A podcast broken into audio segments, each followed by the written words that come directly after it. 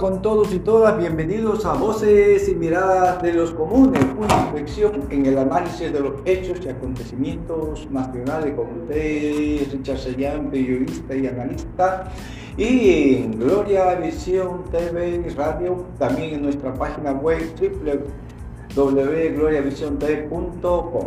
Como siempre, un tema que consideramos importante desde el punto de vista precisamente de aportar a la reflexión de todos y de todas las ciudadanas del país y por qué no a nivel internacional. Y este tema hoy, que es de suma trascendencia para las sociedades actuales, para nuestra particularidad familiar, el tema es distopía digital y corporaciones mediáticas. Parece mentira que en los últimos 25 años el mundo se ha transformado radicalmente. Un giro de 360 grados. Desde esa sociedad analógica, es decir, de esa sociedad donde todo se hacía de alguna manera más pausada, inclusive las relaciones, las interacciones sociales, hoy hemos pasado a las sociedades y a la cultura digital mediados por las tecnologías y las grandes plataformas de comunicación y de información y sobre todo el uso de las redes sociales los teléfonos inteligentes, los smartphones, que han hecho de nuestras vidas personales, familiares y de la sociedad misma una radical, como decimos, transformación. Esto de alguna manera para la economía tiene gran importancia, por eso hablamos hoy de economía digital, por ejemplo, de gobiernos abiertos, de gobiernos de datos, donde el ciudadano puede ingresar a las páginas eh, de internet o la página web de cualquier gobierno seccional nacional e interesarse y averiguar sobre las políticas, los presupuestos públicos, de lo que hace en definitiva el Estado. Pero también la, a contraparte, las grandes corporaciones mediáticas, particularmente de los dos últimos años, los años de pandemia del COVID, han arrojado pues esas transformaciones de aceleración de la sociedad y la cultura digital en el mundo y también en el Ecuador como tal. Y esto ha generado precisamente lo que hoy se conoce como la distopía digital, esa tecnodependencia que tenemos todos y cada uno de nosotros hoy de los grandes dispositivos, de esa presión emocional al que nos vemos sometidos cada día, cada segundo, cada minuto de nuestras vidas, que si no cargamos el teléfono en nuestras manos, sentimos que estamos aislados en el mundo. Y esto tiene grandes implicaciones, como lo dice el filósofo norcoreano Ben Jung Han, respecto de grandes repercusiones psicoemocionales neurológicas y de conocimiento de la sociedad, de sus problemas. Hoy hay una adicción, pero de crítica, particularmente de los jóvenes, los niños, los adolescentes, que dependen de los smartphones, de las tablets, de los dispositivos digitales. Nos lleva una transformación de información que hoy se conoce como la infoxicación, el exceso de información que nos llueve, que nos cae y que no nos es posible analizar con detalle, con pausa, para tener y reflexionar sobre los aspectos críticos de nuestra sociedad y nuestro Estado, de la economía, del trabajo, de la familia. Nos trae una desindividualización, nos aleja de los contactos físicos, de la empatía, de lo que se conoce como la alteralidad, el reconocimiento del otro, de la existencia y el respeto al otro. Porque vivimos apegados al celular. En la mesa familiar, cada uno de sus integrantes tiene a mano el dispositivo y está conectado, volcado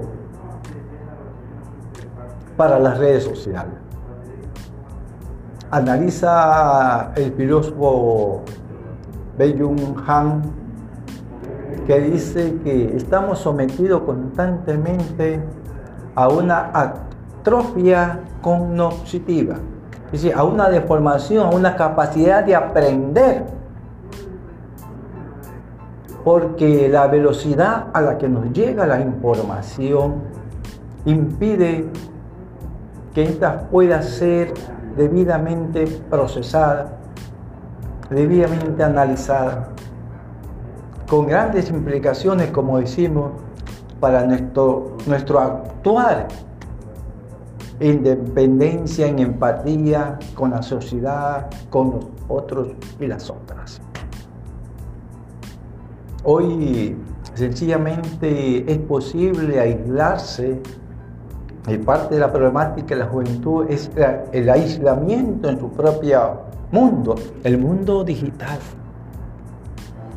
Encerrado en su cuarto, encerrado en la sala, vive. Pero esto genera procesos de aislamiento individualizado que deshumanizan y generan formas de comportamiento agresivas, psicoemocionales que vemos en muchos países que se expresan de esa manera. Y sobre esto toca al sector educativo, a los profesionales de la psicología y de la psiquiatría, comenzar a reflexionar y aportar para la reflexión en la sociedad. Esta tecnodependencia, tecnoadicción a vivir al ritmo de las tecnologías, está llevándonos a una crisis emocional, a la crisis del respeto a los otros y a las otras, a separarnos del mundo, a aislarnos, cuando la esencia del ser humano es ser gregario, es decir, ser hombre de sociedad.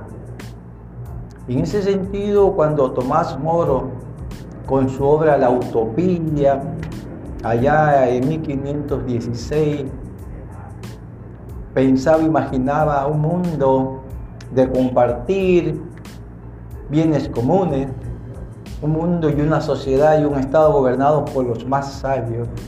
Hoy ha sido desplazado por esto de las distopías digitales de las grandes corporaciones que plantean, y ya hay muchos estados, en muchos países, quieren su mundo de distopía, un mundo controlado por las grandes tecnologías, por sus propias normas. Recordemos que Facebook tiene un poco más de 3 mil millones de suscripciones de usuarios de su plataforma. Es decir, casi el 50% de la humanidad conectada a la plataforma de Facebook. Lo mismo con Twitter y otras plataformas. Y eso fundamentalmente crea crisis, lo que llamamos la tecnoadicción.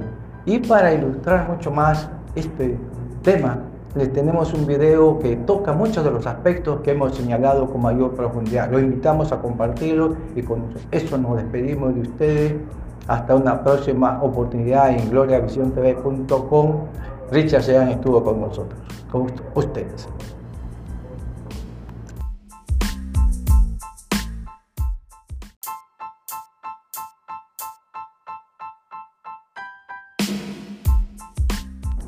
Buenos días, bienvenidos a Voces y Mirada de los Comunes por Gloria Visión Radio y TV Online, también nuestra página web www.gloriavisiontv.com.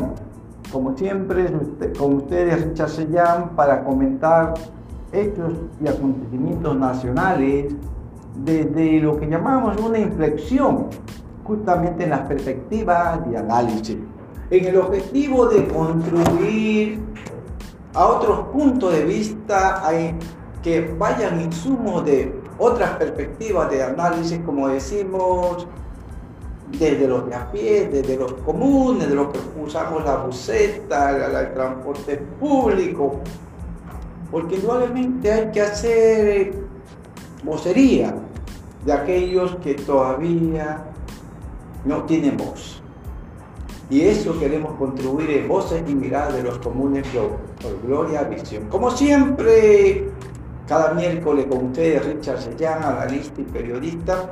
Y hoy un tema que sacude particularmente al país, el paro nacional y la movilización indígena popular que desde el 14 de este mes, lunes pasado, está en acción y en movilización el país y que vuelve a suscitar narrativas, perspectivas distintas de análisis y mucho más cuando el país, los hechos lo dicen, los medios lo comunican, lo informan, aún se encuentra paralizado desde la Panamericana Norte, Sierra Norte, la Sierra Central, la Sierra Sur, que causa pues probablemente afectaciones económicas al país.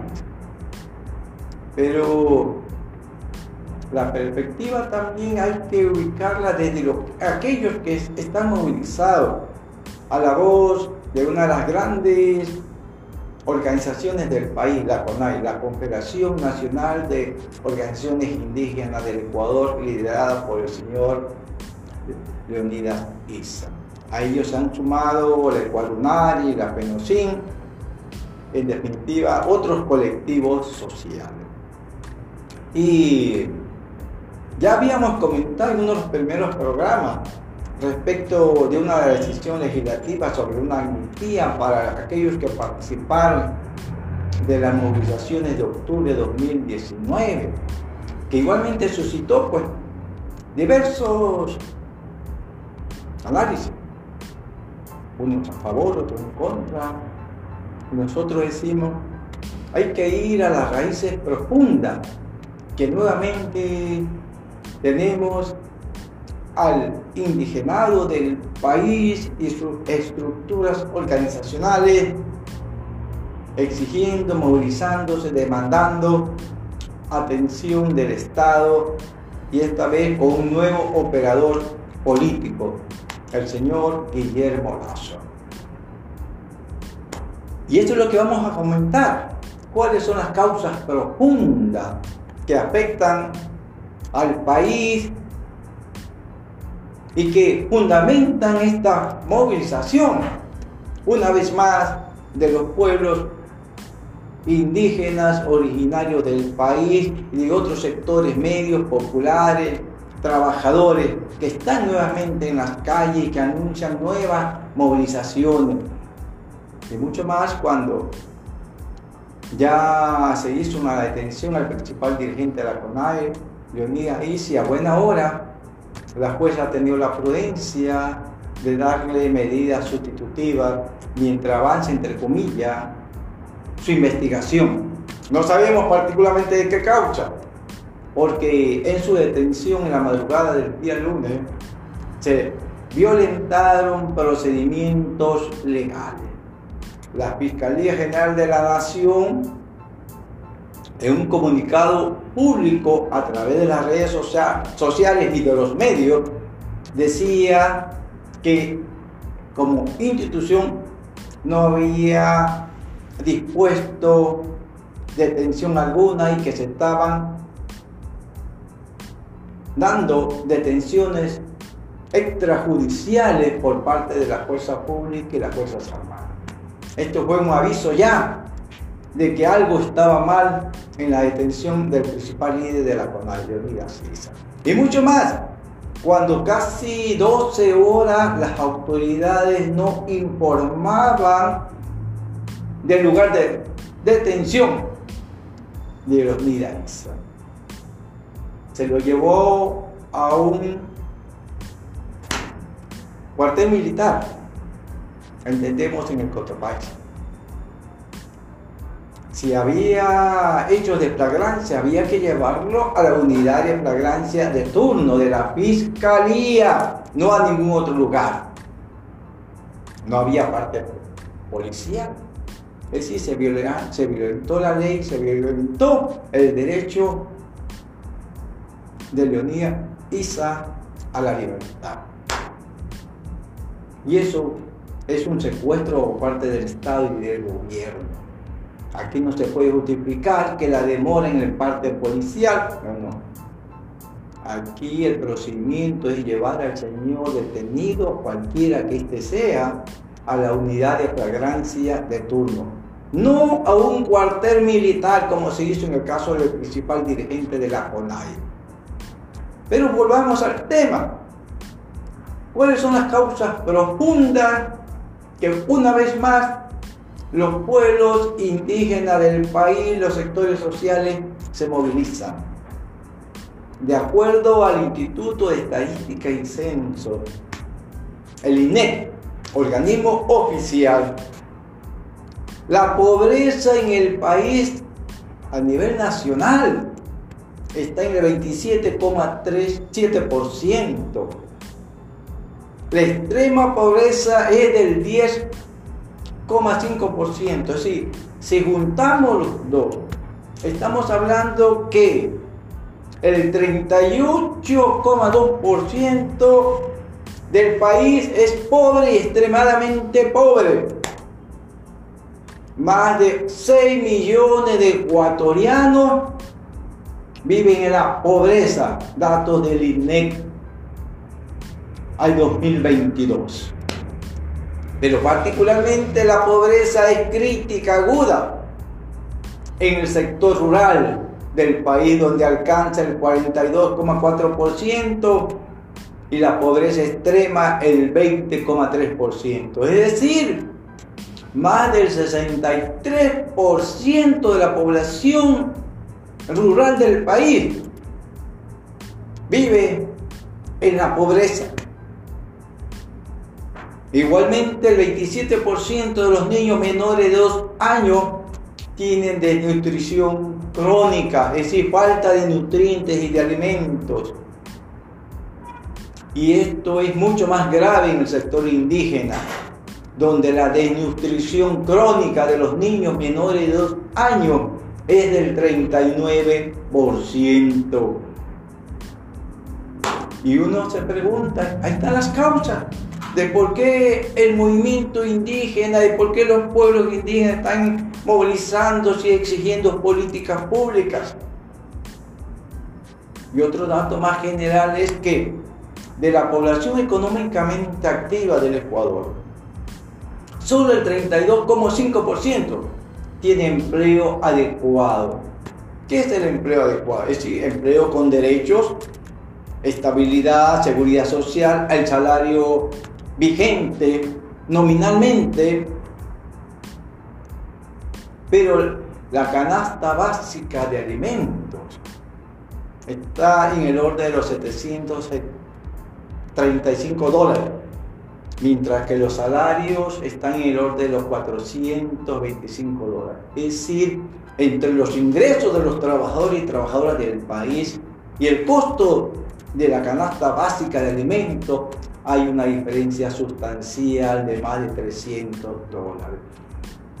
Y si solamente el 32,5% del país, de la población económicamente activa, de los trabajadores trabajadoras, tienen el, el famoso empleo adecuado, que también hay que criticarlo porque no implica necesariamente a veces que sea tal así, Porque a uno le preguntan si ya ha trabajado unos días antes de la encuesta y dice, ah, ya tienes empleo. Y no es ¿En qué condiciones son ese empleo? Tampoco lo señala. Por lo tanto, más del 78% de la población del país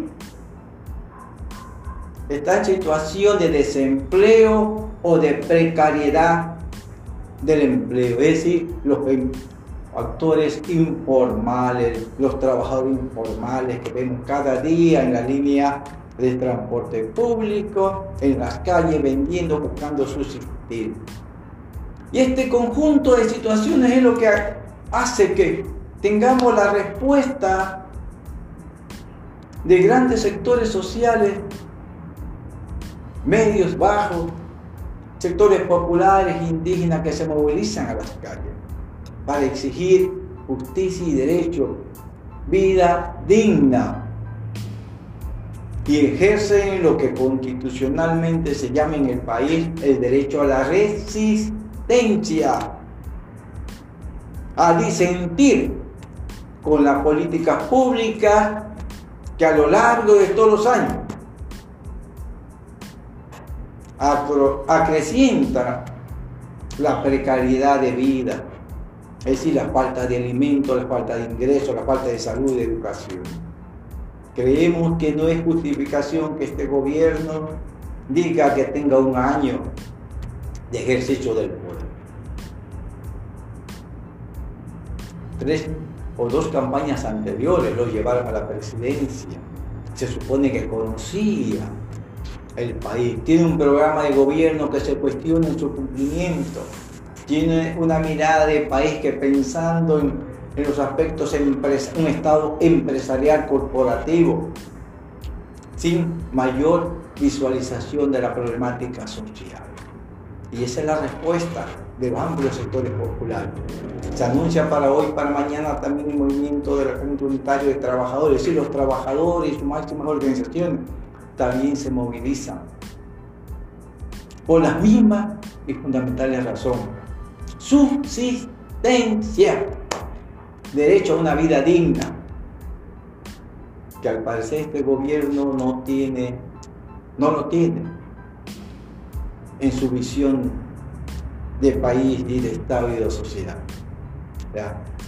Invitamos a ver unos videos que nos dicen cómo han sido las grandes movilizaciones del pueblo indígena y sectores estudiantiles populares en el país, diciendo de que simplemente el derecho a la resistencia es un derecho humano de los pueblos, es un derecho democrático, el derecho a disentir de las políticas públicas que no atienden las urgencias, necesidades de los pueblos y de la sociedad como tal.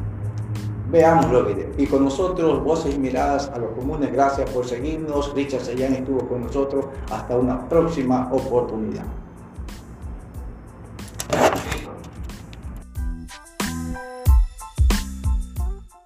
Bienvenidos a Voces y Miradas de los Comunes, una reflexión en el análisis de los hechos nacionales e internacionales por gloriavisión.tv.com. Como siempre, está con ustedes Chasillán para aportar algunas reflexiones, algunas ideas, algún pensamiento respecto de cómo a veces hay que anexar precisamente los hechos, los acontecimientos del país y del mundo. Como sabemos, en el Ecuador pues tenemos una situación crítica, un gran paro y movilización nacional de un sector importante de la población, la población indígena. Ya en el programa anterior habíamos comentado que la situación crítica del país, donde el 38 y más por ciento está en situación de pobreza generalizada y que más allá también el sector rural la pobreza alcanza el 60%, justifican, de, alguna manera fundamentan esa gran capacidad de organización, de movilización y respuesta que tiene una de las principales organizaciones sociales indígenas del país, la CONAI, la Ecuadunari, la PENOCI, entre otras, y que están Ya para el noveno o décimo día de paro y movilización nacional y que otros sectores están planteando la urgencia y la necesidad de diálogo, diálogo, de encuentro, de acuerdo, porque precisamente lo que ha pasado en el país, grandes acuerdos nacionales, claro, concreto, acuerdo de Estado para combatir el hambre, el desempleo, la precariedad del trabajo, la falta de seguridad social en el país y en los últimos tiempos la inseguridad ciudadana. Es decir, cuando la delincuencia, la narcoviolencia se pasea por el país.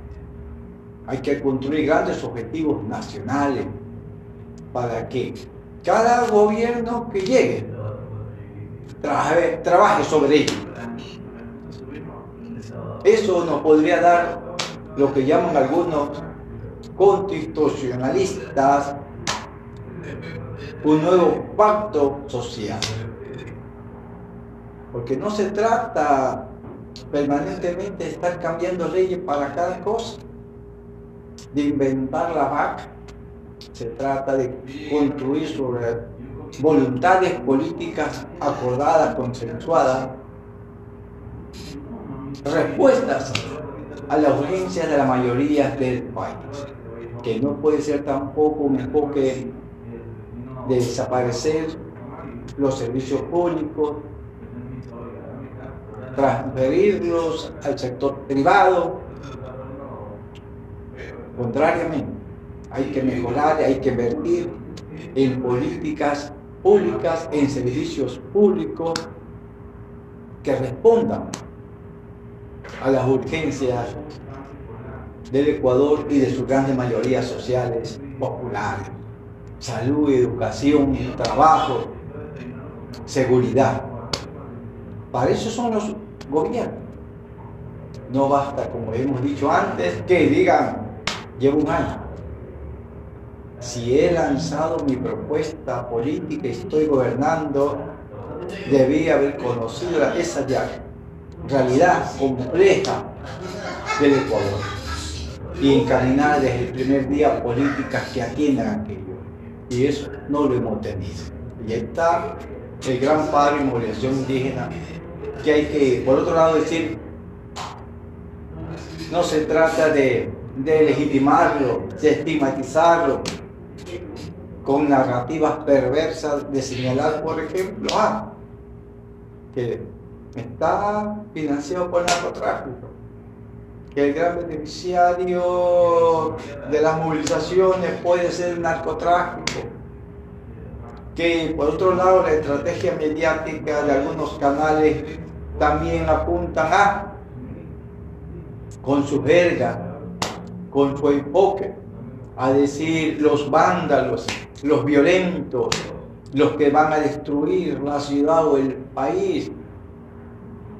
Oye, en Quito, de acuerdo a la información de los propios medios, está movilizado cerca de 15.000 indígenas Digo usted, ¿será que esa gente se mueve sin razón? No, reclama justicia, derecho. Y para eso está el gobierno, para eso Estado, para atender y se concrete ese derecho y esa justicia. Esperemos que esta convocatoria al diálogo se concrete y podamos superar todos los ecuatorianos y ecuatorianas, la sociedad en general, esta situación, pero atendiendo en forma concreta, objetiva y real estas grandes demandas sociales, en este caso, no solamente el movimiento indígena, sino del conjunto y mayoritario del país que se encuentra en la pobreza generalizada, falta de empleo. Lo ha reconocido el propio gobierno, pero le falta voluntad y objetividad en sus políticas públicas. Basta de privilegiar los negocios privados el enfoque de pensar que el Estado es una gran empresa, una gran corporación y no entender que el Estado está ahí para, para orientar los servicios y políticas públicas enfocadas con derechos humanos.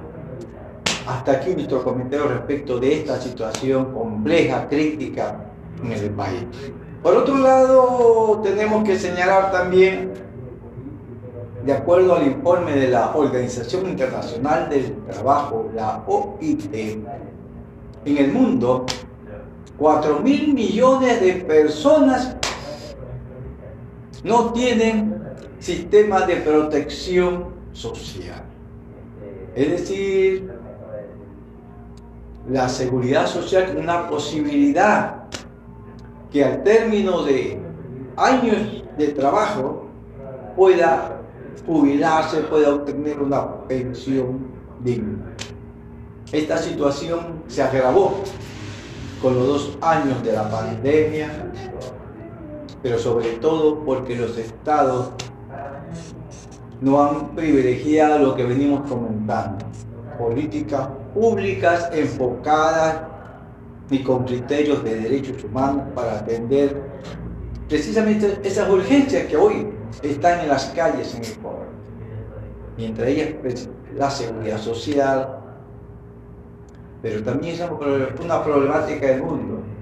Este informe de la OIT, de la Organización Internacional del Trabajo, que recogen también los llamados sindicatos globales, que demandan de los estados invertir en la protección social de la población. La protección social tiene que ver con la posibilidad que todos y todas los trabajadores y las trabajadoras estén cubiertos con una seguridad social de carácter universal, es decir, que aseguren su ancianidad, su adultez, con la posibilidad de lo que llamamos nosotros más comúnmente la jubilación y por lo tanto recibir una pensión digna. Esto es parte de los grandes objetivos del desarrollo sostenible planteados por la Organización, de las Naciones Unidas, la ONU.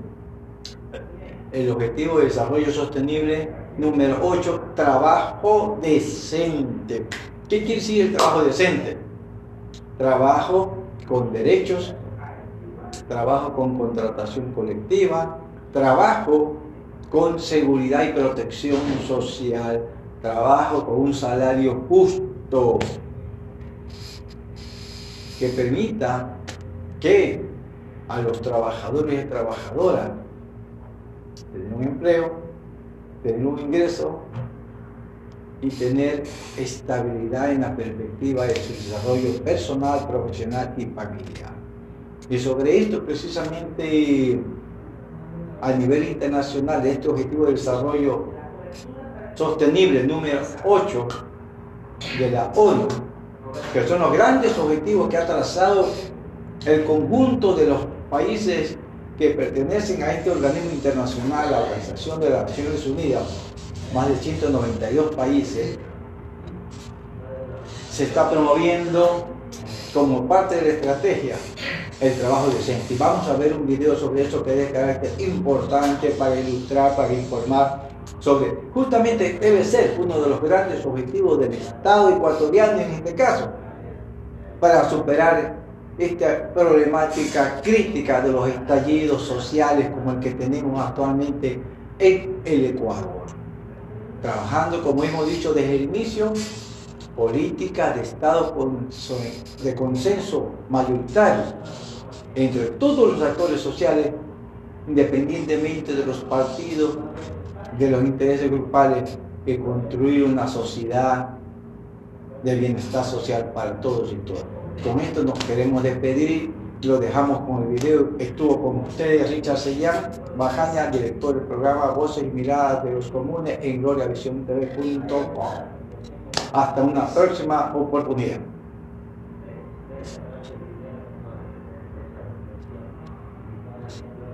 Ahí ya el programa.